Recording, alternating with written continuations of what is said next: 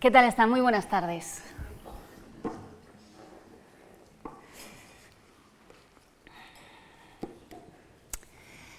Estamos muy, muy, muy contentos de estar esta tarde con, todos ustedes. Saludos a todos ustedes, a los presentes, a los que nos siguen a través del canal de la Fundación, ya sea en streaming, ya sea después en diferido a través del canal Marc. Nos reunimos hoy para conversar sobre Detente Instante, una historia de la fotografía. Son 300 fotografías felizmente reunidas en una exposición, 250 fotógrafos, imágenes recogidas por todo el mundo desde los años 40 del siglo XIX, desde los principios de la fotografía, hasta 2017. En esta exposición que se puede ver en la sede de la calle Castelló 77, en la sede de Madrid, de la Fundación Marc, hay nombres como Cartier-Bresson, Man Ray, Joan Foncuberta, Dorotea Lange, Dora Maar, pero son muchos más, algunos de los nombres tal vez tengan menos seco, pero todos han obtenido grandísimos hallazgos. Y si esta exposición es realidad, si esta exposición es posible, es gracias a la feliz, a la feliz unión de dos magníficas colecciones, la colección de Dietmar Siegert, una colección de origen alemán, y una colección de origen español, una de las mejores, y no la mejor colección de fotografía que hay en España, la de Isabel Falcón y Enrique Ordóñez. Nuestro objetivo aquí en la exposición explicada, ya saben ustedes que no es exactamente ah, resumir la exposición, no es eso, es aportar otra información, es enriquecer la, experiencia de todos aquellos que ya han visto la exposición o de los que todavía no, les invitamos a hacerlo. para conversar aquí hoy estamos, tenemos a Antonio Muñoz Molina, es uno de los mejores escritores en español, él ha trabajado mucho sobre la memoria, sobre la evocación, por ejemplo, en uno de sus últimos trabajos, Volver a dónde, publicado en 2021, donde podemos acompañar a, Muñoz Molina pues bueno, en sus recuerdos de su juventud de Nube en Jaén. Él es también historiador del arte, ha escrito mucho sobre arte. Su último trabajo, Rondas del Prado, en marzo de 2022 se presentó. También se le puede acompañar, el lector le puede acompañar por sus paseos en el Museo del Prado. Tenemos a Enrique Ordóñez, al coleccionista, a este apasionado coleccionista que ha hecho posible, como les digo, esta exposición en la Fundación Juan Marc. Y no podemos hablar de la exposición sin que esté pues bueno, las personas que al fin y al cabo la han articulado, nada menos. Esta exposición tiene tres comisarios, María Zozaya y Ulrich Polman, les escucharemos a lo largo del acto, pero también está en este escenario Manuel Fontán del Junco, él es comisario y además director de museos y, exposiciones de la Fundación Juan Marc. Muchísimas gracias. Antes de empezar, de empezar, a conversar, les hemos preparado un breve resumen, un apunte, apenas dos minutos, de lo que es, de lo que rodea esta exposición explicada de Detente Instante, una historia de la fotografía.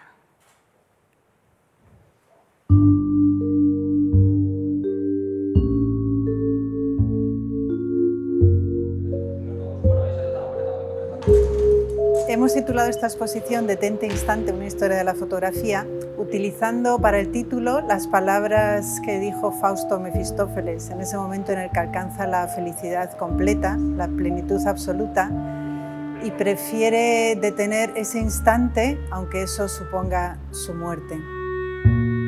Es el instante que captura, que detiene el fotógrafo con su cámara y también es el instante que queremos que nosotros, el espectador, se pare delante de una imagen, de una fotografía y deje que le conmueva, que se invente una historia, que la contemple, que se imagine lo que estaba ocurriendo ahí, en fin, que se detenga. La hemos podido hacer con dos coleccionistas que se dieron cuenta de la importancia que iba a adquirir la fotografía décadas antes de que los museos empezaran a coleccionar fotografía. Y eso ha permitido hacer justicia en algún sentido a la figura del coleccionista. Ich war so so überrascht, dass ein so faszinierendes Projekt entstanden ist in der Zusammenstellung, aus dem, in der Mischung der beiden Sammlungen. We created certain chapters which are more dealing with photography as a tool of the perception of reality. Las 300 fotografías que conforman esta historia cuentan un relato que hemos organizado en seis capítulos. Es como si fuera un álbum de familia de alguna manera y siguen un orden cronológico, pero ese orden cronológico a la vez es temático porque la fotografía va contando al mismo tiempo la relación del hombre con el mundo. Los coleccionistas comparten con los comisarios las dos funciones principales de un comisario. Discriminar aquello que tiene valor de lo que no tiene valor y coleccionar lo que tiene valor y por tanto elegir y comparar. Te das cuenta que el arte es un hilo conductor, el hilo conductor de una emoción.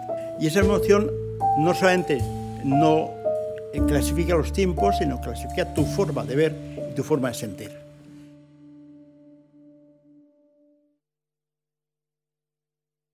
Pues empezamos a conversar y empezamos preguntando por el origen de esta exposición que está en el coleccionista, ese primer curador.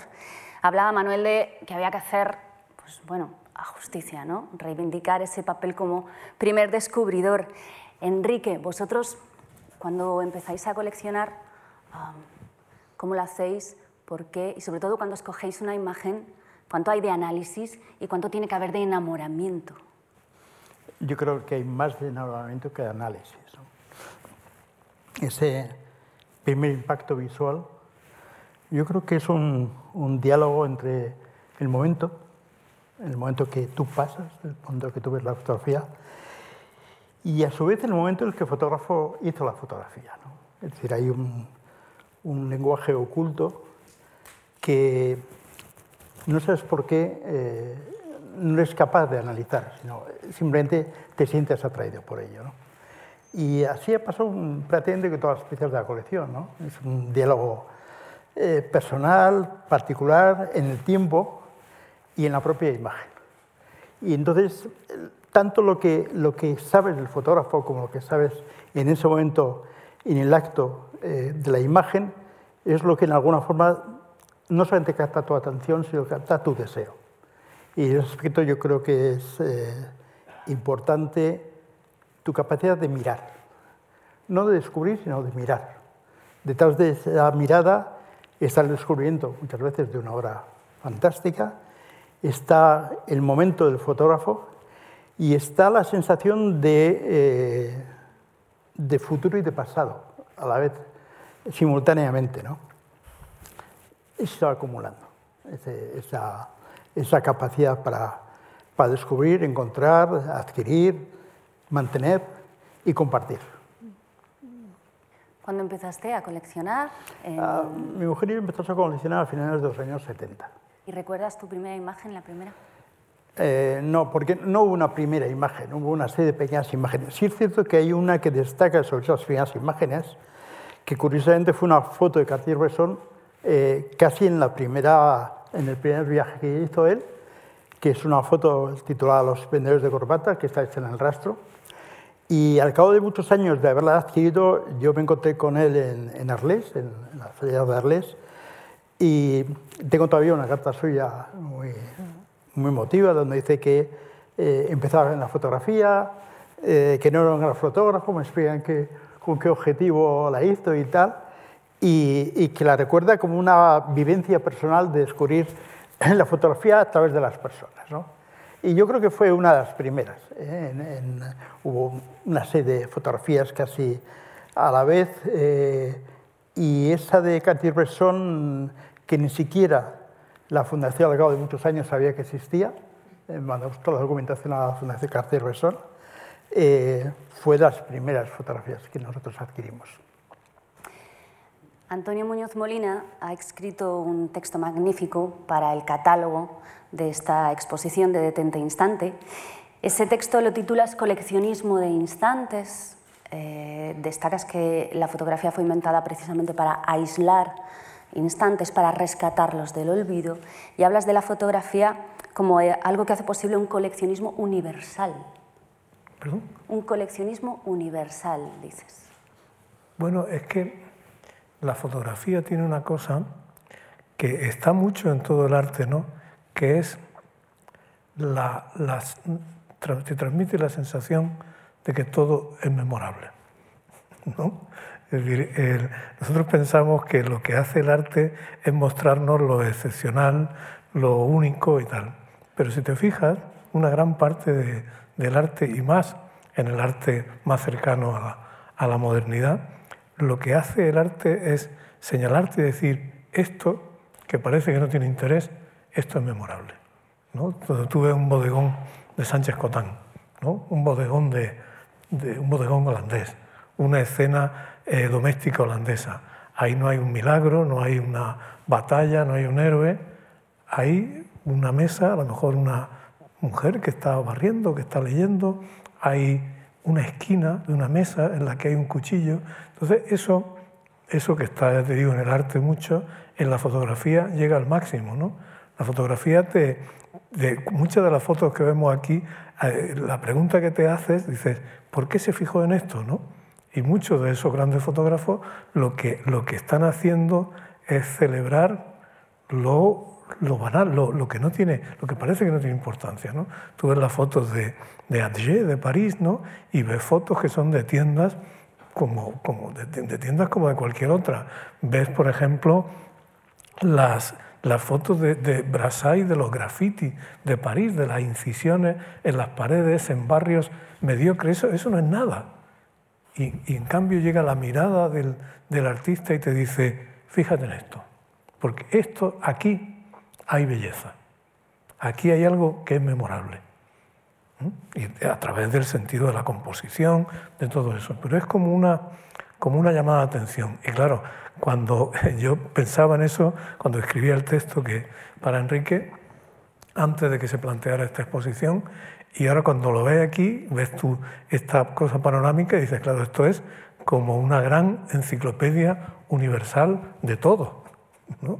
Es una maravilla, es una cosa un poco como, como de Walt Whitman, ¿no? Es decir, todo, todo merece ser celebrado, todo es memorable. ¿no? No, una, te digo, una mesa, una pared, el trabajo de la gente. ¿no? Antes veníamos hablando de, eh, cronológicamente, una de las últimas, o la última foto de la exposición es una foto de un periódico, el autor lo van a decir ahora ellos, yo no me acuerdo, que unas mujeres en Ceuta cruzando la frontera y cargando esos paquetes enormes. De pronto eso, que es una cosa pues como de actualidad y una cosa que parece, de pronto cobra por una parte tiene la, el, el, testimonio tremendo de, del, del, esfuerzo y del sufrimiento de esas mujeres. Y por otra parte tiene un sentido de la belleza, de lo que parece un bajo relieve clásico, ¿no? tiene un movimiento eh, y eso, eso es algo que, la, fotografía lo sabe hacer como casi creo como ninguna otra arte. ¿no? Después hablaremos con más detalle de esa imagen y ustedes también tendrán posibilidad de verla porque se la, vamos a mostrar.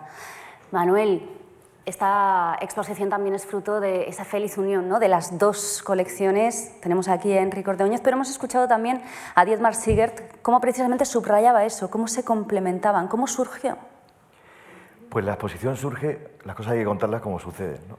porque Enrique, que había tenido eh, la ocasión de trabajar con la Fundación en 2003-2004, yo no estaba todavía aquí, o sea que no tengo ningún mérito en la historia, eh, un día nos llamó y nos dijo que había hecho una selección de una colección muy amplia como la suya, que está entre tanto pues, depositada en, en un par de museos, y que quería hacer con nosotros una exposición.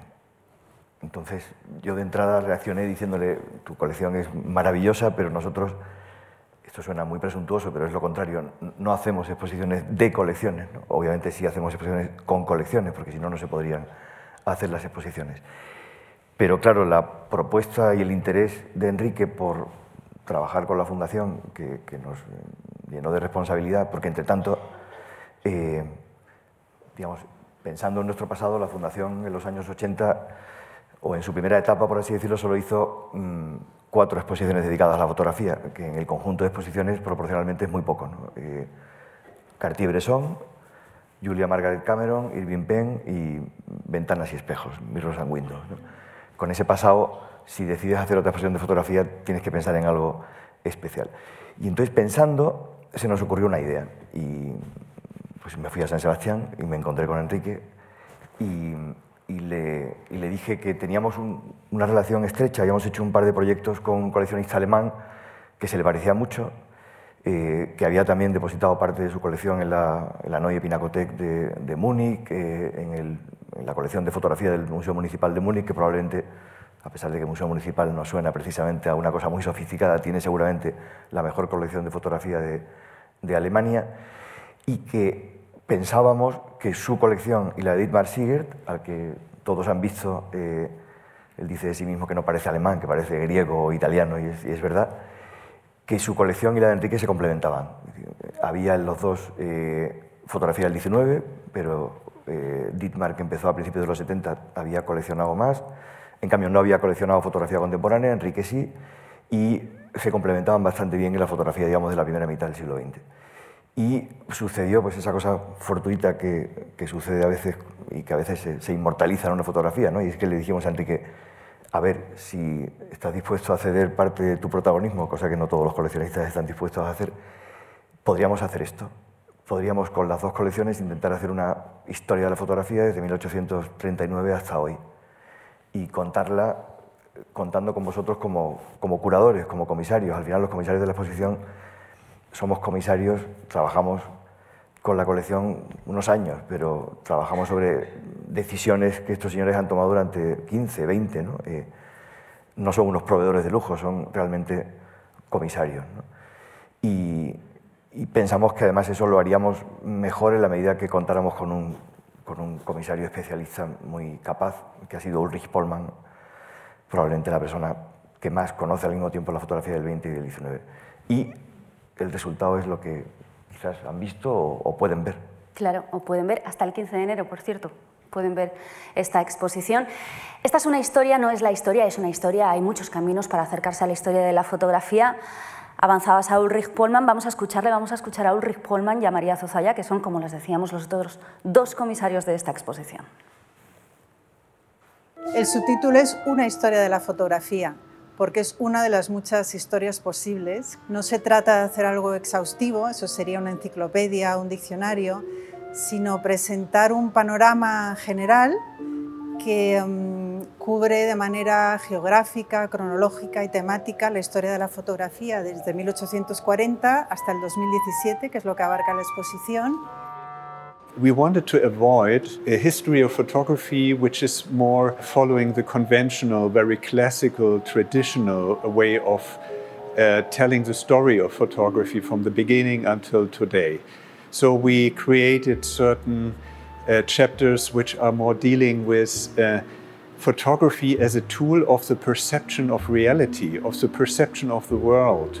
If you're thinking in the 19th century, how for, uh, foreign states, uh, continents were discovered and explored by photography, uh, and that these images really formed our perception for many, many decades. Y así surge esta reunión de 300 imágenes, 250 autores diferentes que se reúnen en seis capítulos en un orden que es cronológico, pero no solo, no del todo, es todo mucho más, más complejo y que crea efectos, por ejemplo, como, como esta. Este es uno de los ejemplos de las asociaciones de imágenes que han creado para esta exposición. A la izquierda están viendo un ferrotipo anónimo datado entre 1880-1890. A la derecha, una fotografía de Marjana Kela, se titula Mujer con el pelo recogido en un moño, de 1997. Eh, Manuel, claro, aquí se escoge, los coleccionistas escogen durante años imágenes, de ahí escogéis los comisarios 300 imágenes y las ordenáis. ¿Cómo? ¿Cómo surge este orden? ¿Cómo se llaman las imágenes entre sí? Pues yo voy a abusar de que está Antonio aquí. Yo creo que como escribes una novela, ¿no? hay un momento en el que tienes todas las palabras del diccionario a tu disposición y tienes que darle un sentido. Y como decían Ulrich y, y María, se ha hecho pensando en la calidad de las fotografías, obviamente, esa selección ya lo han hecho los comisarios, y se han ordenado cronológicamente, pero intencionadamente hemos roto la secuencia cronológica, siempre miras desde el presente, y esa ha sido la forma de llamar la atención sobre el hecho de que hay bueno, pues, temas del género que nunca han cambiado. Obviamente han cambiado porque el mundo ha cambiado. Eh, y en ese sentido me parece que probablemente la dominante, eh, que viene ya de la decisión de los coleccionistas, la dominante a la hora de ordenar las 300 fotos en seis secciones cronológicamente organizadas y, por temas, tiene que ver con lo que decía Ulrich de no hacer una historia convencional de la fotografía. Una historia convencional de la fotografía hubiera dado como resultado una cronología. Si esta foto es de 1990, tiene que ir antes de la de 1991. ¿no? Y hay años en los que no habría fotos, por ejemplo. ¿no? Esto es una historia, es una especie de, de, novela, de relato. Y en el fondo, como decía Ulrich, eh, es una foto, es una historia compuesta por el resultado de modos de mirar. En realidad, aquí lo que hay son las miradas de 400 y pico pares o 200 y pico pares de ojos, ¿no? los, de los, los, de los fotógrafos.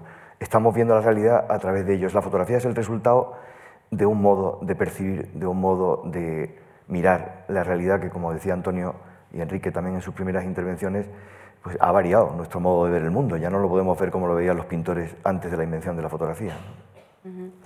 Enrique, yo no sé si un, ejemplo como estos, esta asociación de imágenes, entra también dentro de la idea que tú avanzabas, te la hemos escuchado, del, hilo conductor de emociones.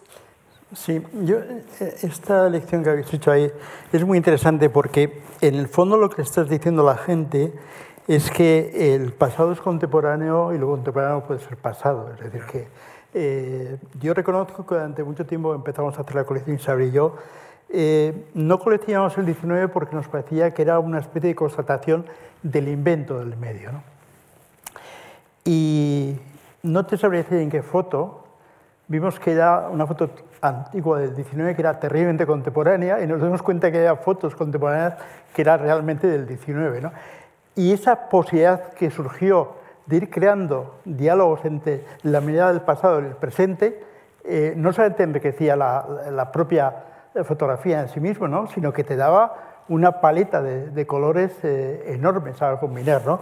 Eh, viendo estas dos fotografías, eh, la del 19 de entrada tiene una, una, fuerza muy importante. El 19 hay que tener en cuenta que, excepto los fotógrafos profesionales, la gente que podía permitirse una cámara fotográfica lo dedicaba a su entorno personal y privado, o eran los jardines, si eran el caso de mujeres, eran sus comunidades, etcétera, etcétera. ¿no? Es decir, que el atractivo de ver en el 19 los pelos y las coletas de Aldir, eh, me parece de una modernidad como elección de tema increíble. ¿no? Y en el segundo eh, se convierte realmente en, casi en un cuadro de, holandés sobre los claroscuros, el, el retrato, eh, pierde la imagen, pero se conforma la imagen a través de la propia eh, anonimato de, la persona que posa. Esa, esa, dualidad entre pasado y presente a mí me parece que es enriquecedor. Antes hablaba sobre las imágenes de Brassai en, en, las calles, en los afiches, en, las perforaciones, en las paredes. Eh, lo que te está diciendo es que tu mirada de conforma al arte. Es decir, cualquier cosa eh, en tu predisposición y en tus sentimientos y en tu propia emoción conforma una obra de arte. Entonces, alguien como Brassai, que era capaz de fotografiar eh, hendidos en las paredes y decir, mira aquí, mira aquí, pues pasa exactamente igual. ¿no?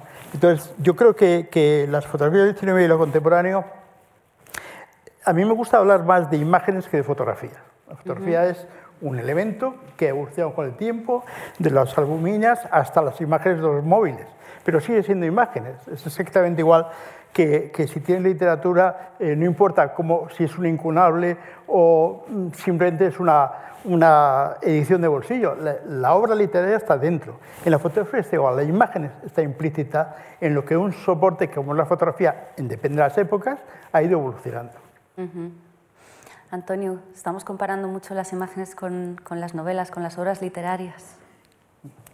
Bueno, hay, hay una cosa, fíjate que que hablaban decían Enrique y, Manuel, creo que ese salto en el tiempo también se produce, es decir, nosotros tendemos a pensar eso en términos cronológicos y ahora más todavía eh, hay como una, hay un, podemos llamar un presentismo, un nacionalismo del presente o un narcisismo del presente muy marcado. ¿no? Quiere decir que nuestro presente es completamente distinto del pasado, se ha hecho en contra del pasado y es mucho más importante. La gente del pasado es sospechosa. La gente del pasado se da a suponer que era un poco más tonto que nosotros, tenían muchos prejuicios, eran antiguos, no sé qué. Entonces, eso crea tanto en, la en el arte como en la literatura, crea muchos malentendidos. Eh, la, la, novela, tú fíjate que la, la, primera fotografía de escritor que hay, que yo recuerde, es la de Balzac. ¿no? Eh, y poco después hay otra de, de, de Poe y otra de, de, Quincy. ¿sabes? Es decir, los primeros renovadores de la, de la, de la literatura, eh, Baudelaire también. Baudelaire, de Baudelaire también hay muchas fotos, varias fotos, y él era muy consciente de la fotografía, aunque la odiaba. ¿No? Baudelaire, que es el gran fundador, uno de los grandes fundadores de la modernidad, odia la modernidad. Y una de las cosas que odia de la modernidad, lo dice explícitamente, es la fotografía. Y sin embargo, tiene un talento para posar, ¿verdad? Es decir, tú ves las fotos de Baudelaire, es un, está, es un artista de la performance, ¿no? Entonces, hay esa, relación, insisto, entre el presente y el pasado. Tú ves la cara de Baudelaire eh, posando en, en, una foto de nadar y es una mirada completamente contemporánea, es una mirada que traspasa el tiempo, ¿no? Entonces dices, ese, esa mirada de 1860 y tanto es perfectamente contemporánea. Y lo mismo pasa con, con, con, un poema de entonces. ¿no? Entonces la, el pasado y el presente están, son mucho más porosos de lo que parece. ¿no? Eh, y yo creo que el aficionado, tanto a la literatura como al arte y a las imágenes, lo que, lo que más disfruta es encontrando lo que podemos llamar asociaciones inesperadas o resonancias. ¿no? De pronto tú ves una, una foto de Steven Shore de, de, una mesa eh, de formica en un diner de Estados Unidos, ¿no? Y, iluminada por el sol que entra, y entonces tú te das cuenta que hay, hay una conexión con la pintura holandesa del siglo XVII. ¿No? Es decir, el pasado y el presente están continuamente, eh, eh, están continuamente interfiriendo. Y en la literatura pasa lo mismo, con una diferencia que es muy importante. La diferencia es que la novela, la novela trabaja con una cosa tan abstracta como son las palabras. Y las palabras sirven para unas cosas y para otras no sirven. Para, para dar detalles materiales concretos, las palabras es muy difícil que las palabras los den. Eso es muy difícil. ¿no? Entonces, eh, hay unas limitaciones porque, ya te digo, la, tú pruebas a leer, a describir algo con detalle. la mente se satura y no se entera de nada. Antes, cuando la gente preguntaba direcciones, antes de, Google Maps, ¿no? antes de perderse solos con el móvil, antes preguntaban, ¿no? y entonces tú decías, pues mire, tiene que ir al frente, luego a la derecha hay una plazoleta y tal. Nunca te, nunca te enterabas, porque la capacidad de la lengua de transmitir esas cosas tan precisas es muy escasa. Entonces, a mí como, como escritor, una cosa que me da envidia de la fotografía es esa, esa capacidad de mostrarte eso que, que, llamaba Roland Barthes al final de su libro sobre la fotografía. Dice, esto es así. Él dice en el libro, sa a et ¿no? Esto así. Esa, esas tres mujeres de espaldas de 1870 y tanto así, eran así. Ese pelo era así, la gente se vestía así. Eso era, es como una burbuja es como, es como una gota de ámbar que tiene dentro una mosca. Pues precisamente, fíjense ustedes en la siguiente imagen, si no es exactamente una réplica de la realidad, es una de las primeras imágenes de las más antiguas que hay en esta exposición. No es exactamente una fotografía, ¿verdad? Es un, cianotipo. Sí, es, son unos helechos. Es incluso anterior, ¿no? Eh, y bueno, y muestra pues, cómo el origen de la fotografía también estaba íntimamente ligado a la ciencia. Ah, y a mí, a mí me, despierta también de alguna manera este dibujo fotogénico, me hace pensar en, esos primeros descubridores, ¿no? en esos primeros descubridores que iban indagando que al final se, creó la foto, pero esto es, es incluso, incluso anterior, esto sí que es un, detalle absoluto de la, de la, realidad. Hay que tener en cuenta que eh, Zola tenía una frase que yo no estoy de acuerdo, pero decía que lo que no se fotografía no existe. La fotografía le aportaba a él la realidad de los hechos. ¿no? Eh, las primeras fotografías que se hicieron, que se hacían con objetivo y se tiraban como una hora, lo, lo interesante de esas primeras fotografías es que eh, dejar el objetivo abierto suponía que lo que fijaba no era la persona en el momento, porque tenía que probar, sino que había gente que pasaba y entonces paulatinamente se iba conformando la, fotografía. ¿no? Y eso me parece algo muy, muy interesante. Eh, Hay una cosa que ha dicho eh, que a mí me gustaría reforzar sobre, en alguna forma, la vinculación entre la fotografía y la literatura.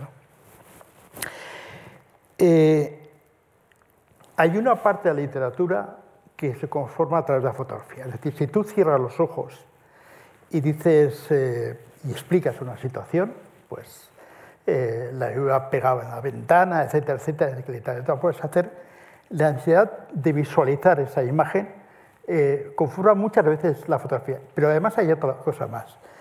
La gente cuando ve una exposición de fotografía tiende a analizar el marcamiento que se ha hecho esa fotografía.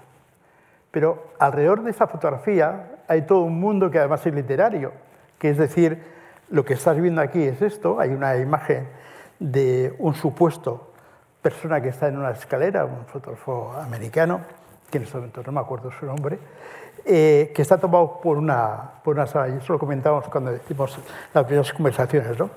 Entonces, si te aíslas del foco del fotógrafo, no sabes si realmente ese hombre era alguien que estaba borracho y la buena gente la había tapado para que no lo viese, si era una persona muerta, ¿qué es lo que era? Es decir, que la fotografía te capta al instante, pero no te cierra la interpretación. La interpretación alrededor de esa fotografía puede ser muy grande. Puede haber mucha gente mirando esa imagen, puede no existir ninguna, es algo que solamente el fotógrafo ha encontrado.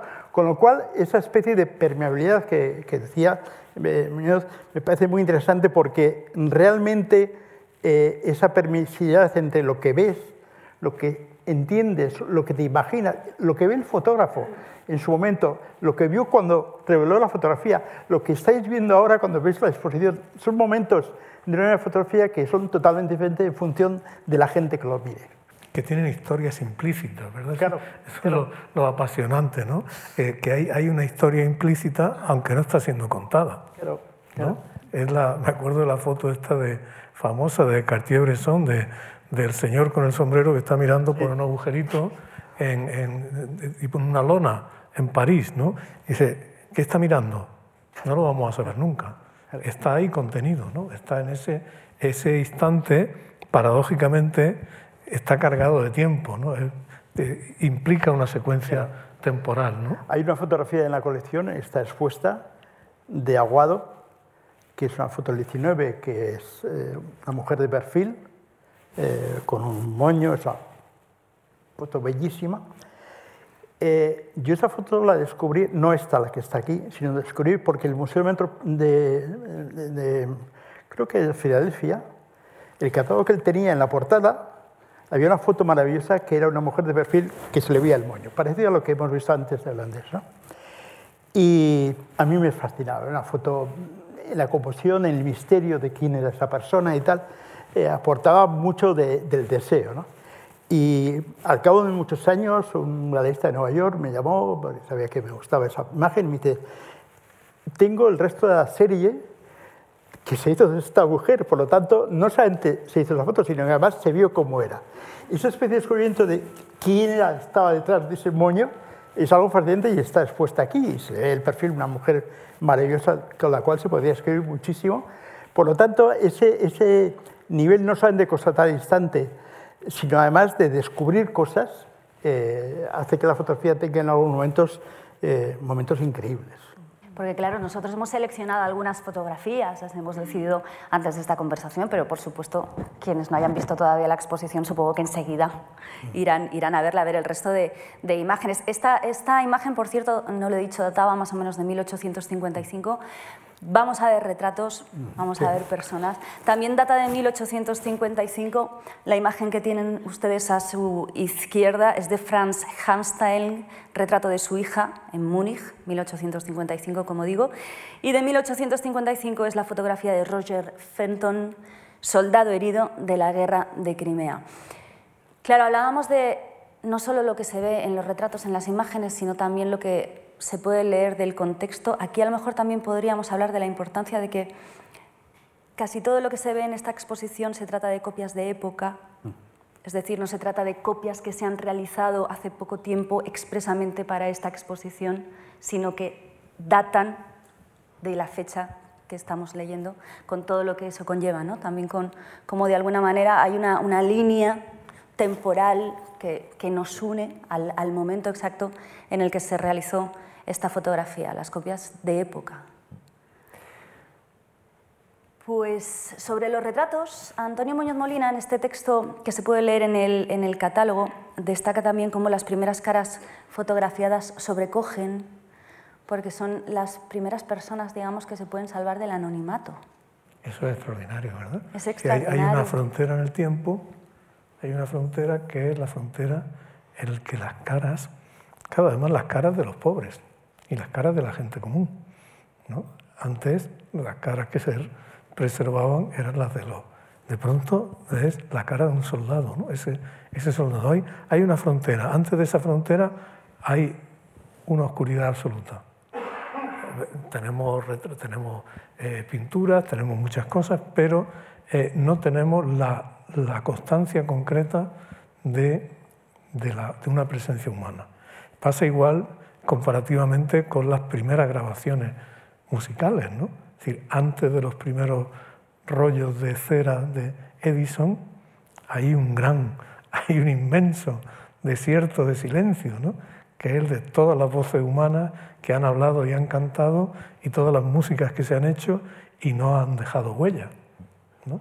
Entonces, eso a mí me, me estremece mirar esta verdad, pues dice, este, este ser humano, exactamente este, no otro, no este concretamente. Además, muchas veces no sabe el nombre, ¿no? Con lo cual la, la- la presencia es más, más imperiosa todavía, ¿no? Ahí está, con, con, con eso, además con esa textura de esa ropa, ¿no? De, eso la imaginación, la célebre imaginación que dicen que es tan poderosa, no sabe hacerlo. Eso tiene que ver con lo que has dicho antes de, de que una de las características de la exposición es que salvo cinco imágenes, el resto son todo copias de época. De manera que no estás viendo una reproducción de una foto que alguien le hizo, que Fenton le hizo a un soldado herido en, cuando fuera, 1870. Estás viendo la foto que le hizo Fenton. ¿no? De manera que mm, eso a lo que se han referido Antonio y, y Enrique, de que la fotografía efectivamente ha sido una de esas olas democratizadoras del arte. La primera seguramente fue el grabado, que permitía multiplicar en, en tiradas limitadas algo que solo era, que era un original, un cuadro, ¿no? Eh, que además solo podían permitirse algunos. eh, solo podías tener, solo una persona podía tener un Rembrandt, en cambio 50 personas podían tener 50 grabados de Rembrandt. ¿no? La fotografía hace eso ya in- infinito y por eso vivimos en un mundo de imágenes y aquí está, en fin, no está de más citar al siempre citado eh, Benjamin, ¿no? que dice que las, de las 300 fotos, pues 295 tienen aura, por así decirlo, o sea, son, son fotos hechas a ese señor en concreto y no a otro. ¿no? A lo mejor hay tres copias más o a lo mejor no hay ninguna, eh, como es el caso de, de muchas. De manera que esa especie como de multiplicación mágica mm, no va en contra de, bueno, de una noción que sigue siendo importante eh, en arte, que es la noción de, de originalidad, pero que quizás a veces es verdad que la, la fotografía es un desmentido a esto. ¿no? Eh, a veces interpretamos de una manera muy ingenua, eh, como una especie de ruptura radical con el pasado. ¿no? Eh, lo que has dicho me parece muy importante. Claro, aquí, y- se ve, aquí se ve que hay una continuidad absoluta con el pasado. Totalmente. Esa niña, eso es un retrato, ese- ese re- esa composición, los pintores la han hecho durante siglos. ¿no? Claro, y, y- y para construir esa historia o, o para coleccionarla, para que otros la construyan y la narren, tienes que tener muy claro que, en cierto sentido, la única ventaja que tenemos en el presente con respecto al pasado es que estamos vivos. Los del pasado están muertos, pues, están menos muertos de lo que parece, y los del futuro no existen, ¿no? Pero tenemos que ser muy respetuosos porque que estemos vivos no Además, nos faculta nuestra- para cualquier nuestra cosa. ventaja es muy temporal. Claro, y además se acaba ventaja- pronto, ¿no? Quiere Una decir que- ventaja provisional. Totalmente. No, con la foto este de Fenton, que podía... Hay que darse cuenta que en la época que, de la guerra de Crimea, eh, el, el imperio inglés era eh, todo banderas y, y estandarte, ¿no? Entonces, no solamente es importante la fotografía de este hombre, sino que además es un herido de guerra, con lo cual tiene un concepto de fotoperiodismo importante. No se publicaba el, como hay fotografías de Legrain en la exposición de tíos a caballo haciendo maniobras, ¿no?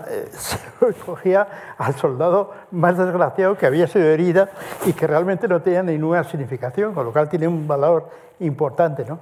Aquí ten en cuenta que el 19 los retratos son constatación de una realidad, pero generalmente el 19 lo que se desarrolla mucho es la fotografía de paisaje. Todas las fotografías de paisaje están arrancadas de álbumes de fotos, porque era la forma de llevar el, turismo de, viajes a Inglaterra. Es decir, que casi todas las fotos, aquí en, la colección hay varias y tal, de pirámides, etcétera, etcétera, estaban en libros que se vendían eh, para que la gente viese el mundo, lo que era el mundo. ¿no? Y luego, en, en el futuro, se arrancaban esas fotografías y se dedicaban a venderlas como fotos del 19, pero realmente procedían de álbumes. ¿no? Esta imagen es de 1862. El autor, Bisson Frères, se titula Paso de Les Seychelles, ascenso al Mont Blanc. Forma parte también de estas fotos de viajes en una época en la que mucha, muy poca gente podía, podía viajar, pero eran muchos los que recopilaban esas, esas imágenes, sobre todo los que tenían la suerte de poder salir de su país o de su región, atesoraban esas imágenes, aparecen los primeros turistas. Digamos que si la fotografía cambia el modo de ver el mundo, aquí lo hace literalmente, ¿no? Cambia la manera. O sea, de repente se puede ver el mundo. Casi todo el mundo puede ver el, el mundo. Sería como las, los primeros signos de globalización. Yo creo que seguramente esos álbumes son, bueno, y las historias ilustradas, dibujadas, son cierto antecedente de, pues, del mundo, digamos, del mundo digitalmente globalizado, ¿no? de, Internet de alguna manera. ¿no? Antes podías leer relatos sobre los mares del sur, pero, o, ver pinturas sobre los mares del sur. Ahora podías de alguna manera conocer. Que cuando vino Teofil Gautier, vino a España en 1844, escribió un libro célebre del que, en el que se basaron cientos de estereotipos sobre mm. España. ¿no? Él vino con, con, una cámara fotográfica. ¿eh? Y cuando, cuando Flaubert hizo su viaje, su viaje a Oriente, iba con, con un gran amigo suyo, eh, Maxime Ducamp, me parece que se llamaba, y su amigo llevaba una cámara. Entonces tenemos, tenemos el testimonio del diario de viaje de Flaubert y los testimonios de la cámara en paralelo de la cámara, de las fotos que llevaba su amigo. ¿no? Hay que tener en cuenta que en Egipto esas cámaras, que eran monstruos, eran monstruos que había llevado en camellos, claro, ellos hacían la foto, la revelaban allí mismo, hacían copia y la mandaban eh, o al periódico o a, los editores, ¿no? con lo cual la, labor ingente de hacer una fotografía es importante. ¿no? Hay una cosa que eh, yo quisiera puntualizar con respecto al, tema del tiempo. ¿no? Que son, por ejemplo, los daguerrotipos. El daguerrotipo que se creó lógicamente en Naguer en Francia, donde tuvo el gran auge fue en Estados Unidos. Porque el daguerrotipo, el daguerrotipo tiene una presencia eh, de casi de tercera dimensión que le da una viveza y un momento importante. Entonces, en las grandes distancias en Estados Unidos, llevar un daguerrotipo suponía trasladar el momento de la persona a cualquier sitio del país. Son eh, se hacían solamente una copia, no, no, el daguerrotipo es pieza única por, definición, si hace más, eh, más fotos son más daguerrotipos, con lo cual es importante. Y eso surgió, una moda también muy importante del daguerrotipo, son las personas que morían. ¿no? Es decir, hay un daguerrotipo ahí de de un matrimonio con una niña aparente dormida, que realmente está muerta, que manda a las familiares para saber cómo era eso. ¿no? Por lo tanto, hay, hay aspectos de, de, la, técnica fotográfica de la propia imagen que tiene un valor eh, no solamente testimonial, sino de perdurabilidad en el tiempo. ¿no? Y eso me parece muy, muy importante. Y en la exposición hay bastantes ejemplos de álbumes, algunos de la zona de Hamburgo, eh, muy relacionada con la expansión ya en el siglo, a principios del XX, eh, de Alemania en, sus pocas colonias. Y, después también hay eh, vitrinas con daguerrotipos. Es decir, que hay, hay toda la variedad. Eh, ahondando quizás en lo que decía Antonio de, la, digamos, de esta especie de carácter democratizador de la foto, creo que, espero que no sea un autobombo, pero como la colección no es nuestra, puedo decirlo, una de las cosas bonitas de la exposición es que hay fotografías memorables y muy conocidas de artistas muy conocidos, pues está la de Doisneau, del niño con el pan por París, pero después hay fotos muy desconocidas de artistas muy conocidos, fotos raras, digamos, de artistas muy conocidos, y fotos maravillosas de artistas muy desconocidos, eh, que, digamos, en una cronología se hubieran quedado fuera del canon, pero aquí están porque en un momento determinado, con el punctum ese de Bartes, de elijo esto porque, porque en ese momento me enamoro de esa imagen y creo que es importante y, lo es en el contexto de, mi modo de ver el mundo y de coleccionar, pues pasa a formar parte de la colección y acaba en la selección. Hay muchas de esas fotos que ves, qué bueno es esto, ¿de quién es? Ni idea, ¿no? Un fotógrafo checo, un fotógrafo... También en la, yo creo que la fotografía te ayuda mucho a, a, deshacer ese instinto jerárquico que hay tantas veces en la arte, que es un instinto además muy clasista. ¿no? los fotógrafos hasta hace nada sufrieron la cosa de decir que no eran. ¿no? Es decir, cuando en el, en el libro de, en el libro de, de este, de, de Brassai, sobre Picasso, de sus conversaciones con Picasso, habla cuando Picasso le dice, pero usted por qué, por qué hace esto, usted por qué no pinta, ¿no? ¿Por qué no se dedica como diciendo algo, algo serio, ¿no? Y entonces, es decir, cuando empezó a, a, coleccionarse la fotografía o a ir a los museos. Y luego también esa idea de la otra jerarquía del gran artista, digamos, eh, que es fotógrafo artista con mayúscula y el fotoperiodista o el reportero en la exposición se ve, igual que en la realidad, que hay, eh, que hay fotografías hechas al instante para el periódico, para un reportaje, que tienen una, una calidad definitiva, ¿no? Es decir, que no. Eh, estamos, volvemos a este ejemplo, ¿no? Mm. Esto es una foto, entonces tú en la, con ese sentido de jerarquía que, que, que es tan dañino, dices, no, eh, esto es foto de periódico, por lo tanto, es menos importante. Pues Para empezar, porque e-, es injusto, porque como tú has dicho antes, muchas de las fotos que ahora están musealizadas y vemos en solitario, enmarcadas, con un passepartout, recomendadas por el ambiente expositivo dentro de la institución arte, en realidad los fotógrafos las hicieron para ser publicadas en revistas o en libros. Eh, Solo para, para, citar a los autores de estas fotografías, a su izquierda ven Madre de las Montañas, de Anton Bruel, México, 1936, y a la derecha Mujer porteadora de Ceuta, una fotografía de 2017 de Fernando del Berro, que se publicó en el, en el periódico El País.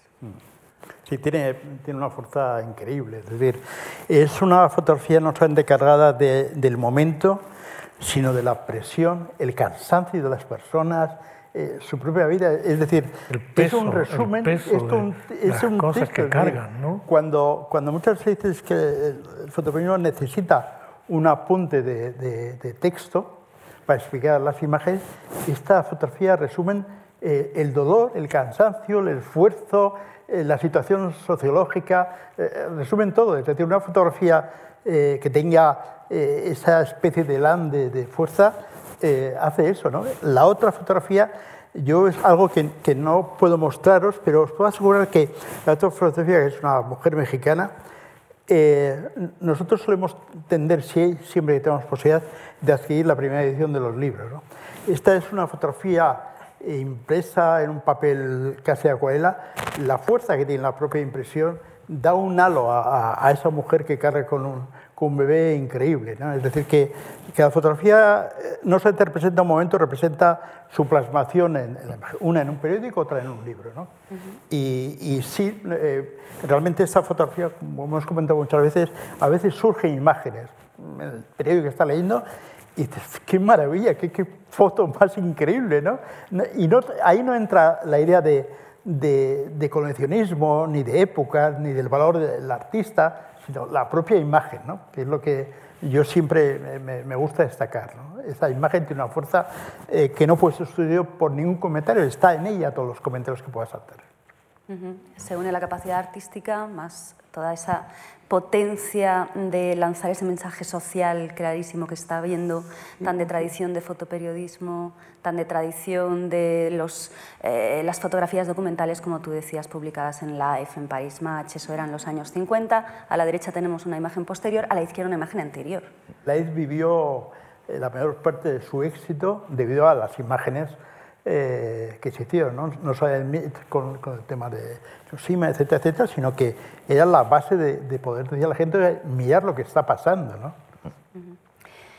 Pues la fotografía que nace tan, tan, tan apegada a la realidad realmente no sé exactamente cuándo empezó, pero gran parte de su existencia la pasa también intentando liberarse de eso, ¿no? intentando propulsarse digamos, hacia la libertad de las consideradas bellas artes y este sería un ejemplo. Empezó en torno a 1900 cuando la fotografía artística empieza a moverse, hay un movimiento llamado pictorialismo que empieza a utilizar lo que hasta ahora se consideraban errores, desenfoques, fotografías borrosas, quieren, quieren reivindicar eso como una parte artística de la fotografía, pero es en el periodo entre guerras cuando aparecen las vanguardias y el surrealismo. Manuel, esta imagen es ah, un fotomontaje surrealista titulado El último grito, entre 1929 y 1930 34 de Aurel Bauch. Es cuando los sueños empiezan a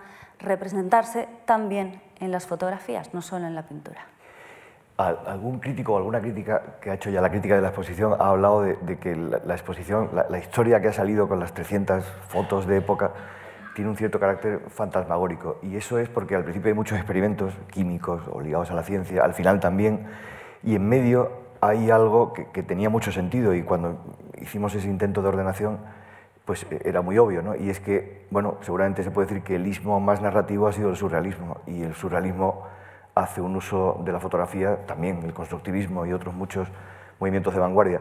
Pero claro, eh, el fotomontaje, la posibilidad de, poner en, práctica eh, pues esos recursos del surrealismo, como por ejemplo aquí, o sea, eh, aquello de introducir un elemento familiar en un contexto extraño, o al revés, un, elemento extraño en un contexto familiar, ¿no? como aquí unas cabezas de pescado que si estuvieran fotografiadas pues encima del papel donde te los envuelven, no llamaría la atención, pero claro, están montadas de manera que al fondo tienen un cielo, el título obviamente ayuda, pues el último grito, el último estertor, y se convierte en una imagen pues onírica, ligada al subconsciente. Hay muchas, eh, algunas míticas como las de Belmer con la muñeca, pero otras muchas muy desconocidas.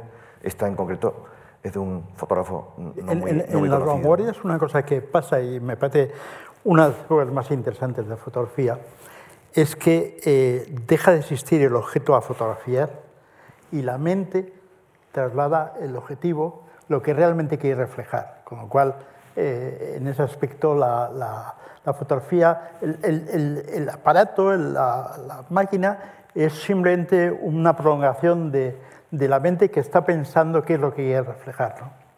Sí, medio, el fotomontaje o el fotocollage. Tenemos otro ejemplo a su izquierda, una fotografía de Douglas Gordon, una copia fotográfica quemada, están viendo ustedes cómo está quemada, autorretrato de tú y yo de 2006, Barbara Stanwyck, como ven tiene cierta naturaleza performativa también. A la derecha una imagen de Wolfgang Tillmans de la serie Nadadores, fechada entre 2003 2004.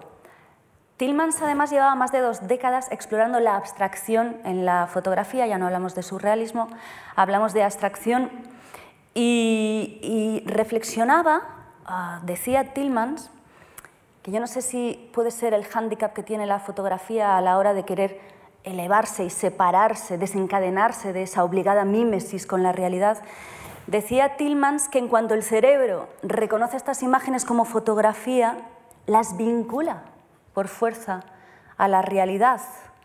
Y además, Antonio, yo te he leído en tu texto, tú hablas de que la foto desmiente cualquier posibilidad idealizadora por mucho que se juegue con los, con los efectos.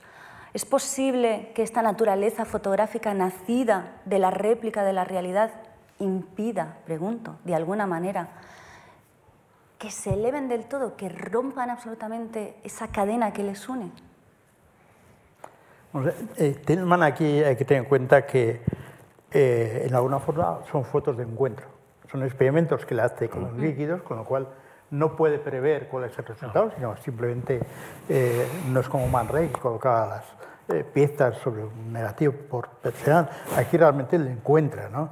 esa capacidad de, de, abstracción del gesto que realmente lo da eh, el uso de, los líquidos y tal, eh, lógicamente no puede ser nunca una, una letra.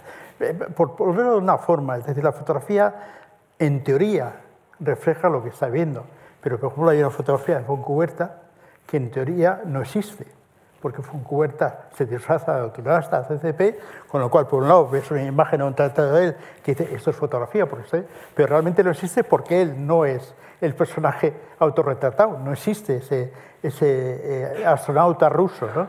Por lo tanto, hay, hay, hay, unas posibilidades bastante grandes sobre evoluciones de fotografía que son realmente evoluciones del pensamiento.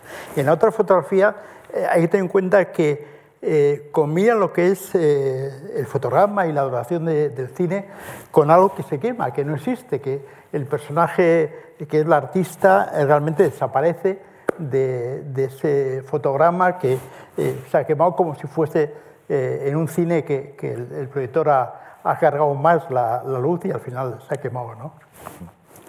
Yo tengo mi duda sobre, perdón, yo creo que cuando a veces esa ambición de la, del fotógrafo, como decir, no, yo no, a mí no me basta, no me basta el mundo visible. Yo tengo, eh, con, respecto al surrealismo, tengo, con excepciones, tengo serias reservas, ¿no? en muchos sentidos. Eh, y con respecto, por ejemplo, en, el fotomontaje y todo eso, a mí me gusta mucho, por ejemplo, el trabajo de esta, esta fotógrafa, que no me acuerdo ahora, alemana, que se exilió en Argentina, que hace La mujer de Coppola. Exactamente, la mujer de Coppola. A mí los collages de, Greta Stern me, parecen de verdad maravillosos. Es decir, encuentro que hay ahora una gran parte, es decir, cuando parece que la, la, fotografía quiere como que se avergüenza de ser solo fotografía, ¿no? Se quiere mostrar lo irreal. Si tú muestras de verdad lo real, la sensación de irrealidad es radical. ¿No? Es decir, tú ves eh, una, calle de esas de, las fotos de, William Eggleston, por ejemplo, con esos colores, ¿no? y ves eh, esos paisajes esos paisajes suburbanos de Mississippi, ¿no? en los que puede que aparezca un, tío con una pistola de un momento a otro, ¿no? con, con, con esos rojos fortísimos. Yo creo que la exploración de lo irreal la tiene la fotografía por ahí y de, lo, y de lo fantasmagórico. Es decir, no hay foto que no sea fantasmagórica porque todo eso que muestra la foto ya ha desaparecido o va a desaparecer. Es decir, no hay, decía el crítico, que era un, gran erudito, Carlos Puyol, estábamos un día hablando de, de, novelas de fantasmas ¿no? y, y, de Henry James, entonces me dice, mira, es que yo creo es que no hay novela que no sea de fantasmas. ¿no? Entonces yo creo que, que la fotografía eh, eh, ya de por sí es fantasmagórica. Entonces, cuando, cuando veo eso, eh, esa parte de interpretación o de, o de intervención, entonces todo se puede hacer, ¿no? Mm. Y se puede hacer bien. Pero a mí, por ejemplo, una fotógrafa muy célebre como Cindy Sherman y todo eso, pues eso me, me, me llega mucho menos. Mm. Probablemente es un defecto mío, ¿sabes? Pero, y, esto me parece como un collage que está que ingenioso, ¿no? Pero la fuerza de la fotografía creo que está en la fotografía. Sí, yo tampoco sé si, si tiene razón Wolfgang Tillmans, que, que, por cierto ya se ve que los coleccionistas muchas veces tenéis mucho ojo porque ahora mismo tiene una, retrospectiva en el MoMA, que tampoco es que signifique todo, pero tampoco deja de significar nada. ¿no? Ahora tiene una muy canonizadora. Sí, es un fotógrafo de cincuenta y tantos años que tiene una retrospectiva en el, seguramente en el principal museo de arte moderno del, del mundo. ¿no? Pero aquí hay algo en la exposición que creo que es muy bonito, que se ha tenido en cuenta, eh, seguramente también eh, en el caso de Enrique, que es el que ha coleccionado fotografía más reciente, y es que hay algunas de las evanescencias resultado de los experimentos iniciales de la fotografía, en fin, muy posteriores, o sea, los experimentos casi simultáneos a su invención, se recuperan después. Lo que pasa es que, claro, aquellos eran ejercicios de descubrimiento de algo nuevo. Estos son estilizaciones. Eh, y en ese sentido, sí. Y, es verdad que, que, toda la fotografía tiene un punto de, fantasmático. Me, acordaba cuando, hablabas, cuando hablabais de esa expresión latina que usaban algunos filósofos, la conversio ad fantasmata, que me perdone todo el mundo la pedantería, que era el modo de decir en latín cuál es el ejercicio de la imaginación. Ah. Eh, digamos, volver a la imagen, eh, recrear la imagen de alguna manera, ¿no? Eh, o, producir una imagen. ¿no? Eso lo hacen todos los fotógrafos que están en la exposición. ¿qué, cosa, ¿Qué fantasma mayor que ese soldado, que ese herido de la guerra en Crimea, que estamos viendo, ese herido lleva muerto 200 años y, está ahí su cara, y está y ese abrigo suyo, así rasposo, y no sé, son, ya te digo, pero puede que sea una manía mía.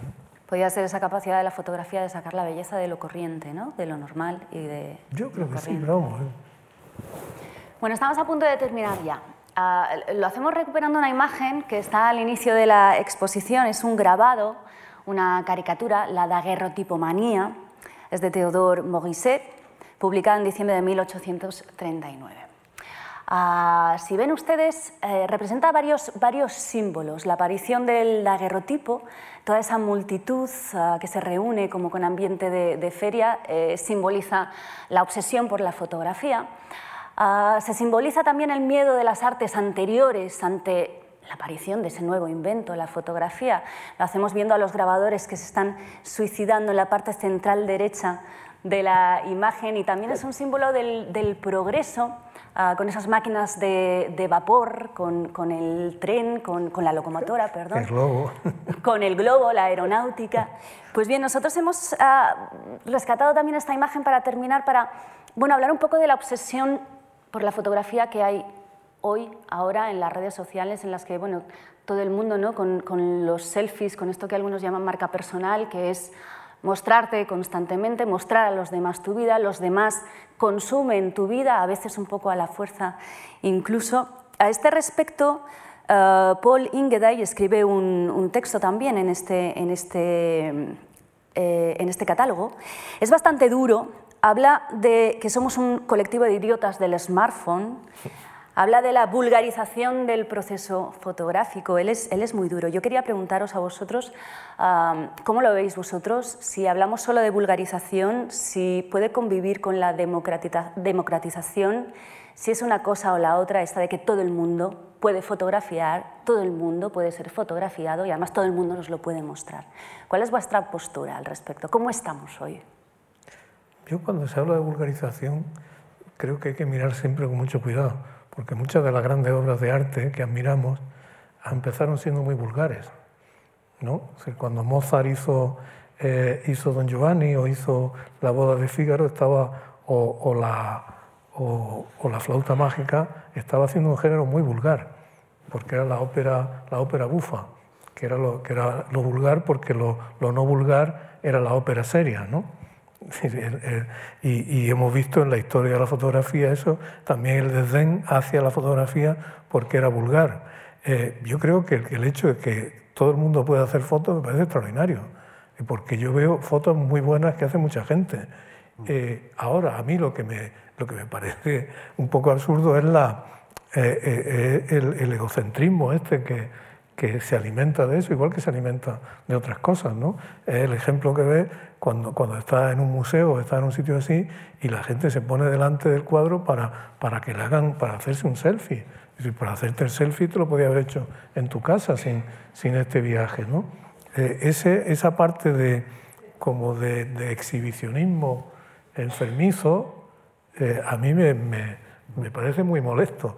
Ahora, eh, que tengas la posibilidad de tener una cámara que esté bien y tú puedas tener una satisfacción estética o un buen recuerdo con una foto. ¿Quién sabe cuántas veces, fíjate todas esas colecciones que de, fotógrafos, de fotógrafos de pueblo, de fotógrafos, todo esto que, que Publio López Mondejar ha recuperado tan, tan casi heroicamente, ¿no? decir, de pronto vemos que, que muchos de esos fotógrafos minuteros, fotógrafos de pueblo, que de boda y bautizo, hacían muchas veces unas fotos que, que además son testimonios tremendo sobre la vida de las personas comunes. ¿no? Entonces yo, eh, ante la, cuando veo que alguien acusa, hay una acusación de vulgarización, me, me, pongo un poco en guardia porque he constatado que muchas cosas en apariencia muy vulgares resultaba que no lo eran tanto y que otras que eran sublimes resulta que eran un, cursis, o,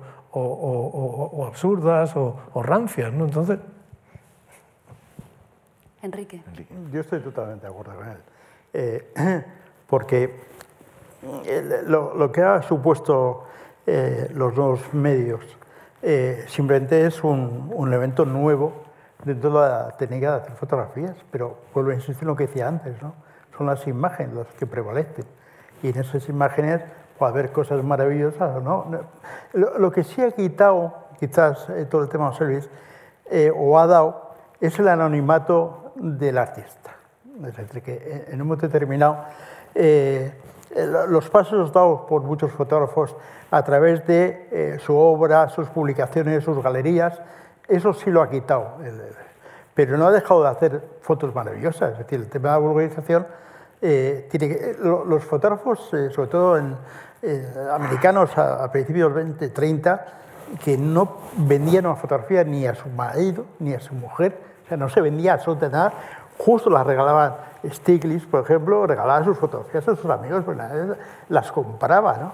Y luego hay una cosa muy importante, es que en la de fotografía los fotógrafos, entre comillas, clasificados como grandes maestros, tiraban miles y miles de fotos que tiraban a la basura. Es decir, lo que estamos viendo por un canon de, de la fotografía son selección de selección de selección.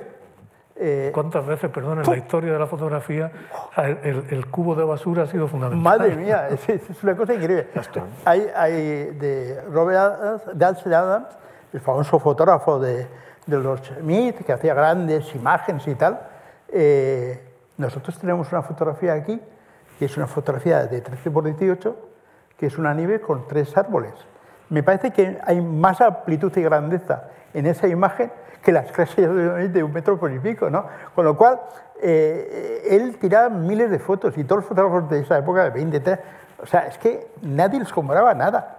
Lo que, lo que vemos cuando se selecciona la fotografía, siempre es lo que sea, es la selección de la selección de la selección. Entonces, bueno, la, imagen prevalece, las imágenes prevalecen en función de su propia fuerza, ¿no? No importa en qué medio lo hayas hecho, no importa cuándo lo has hecho, siempre prevalece alguna, alguna imagen. Y luego, perdona, la, perdón, las imágenes, tú no sabes cómo van a funcionar. Yo me acuerdo en, en, los mercadillos de fin de semana en Nueva York, eh, una cosa que se encuentra siempre y que empezó a encontrarse hace, hace unos años eran fotos, por ejemplo, fotos de veteranos de la Segunda Guerra Mundial, de soldados de la, de la Segunda Guerra Mundial, no de veteranos. Las fotos que los soldados mandaban a su familia. ¿no? Se ve que la gente se ha muerto y entonces, entonces esas fotos, que son fotos anónimas y absolutamente comunes, tenían una fuerza, lo ven en el mercadillo, ¿no? y ve un soldado de 20 años, veintitantos años, ahí, mirando así, mirándote, ¿no? y ve una pareja de, novio, el soldado que está de permiso y se ha hecho una foto con su novia. Eso, esto es una cosa muy importante. Yo no sé si, si, le voy a poner una etiqueta de museo o de no sé qué, pero eso es una cosa fundamental. Muy rápidamente, porque está tu final.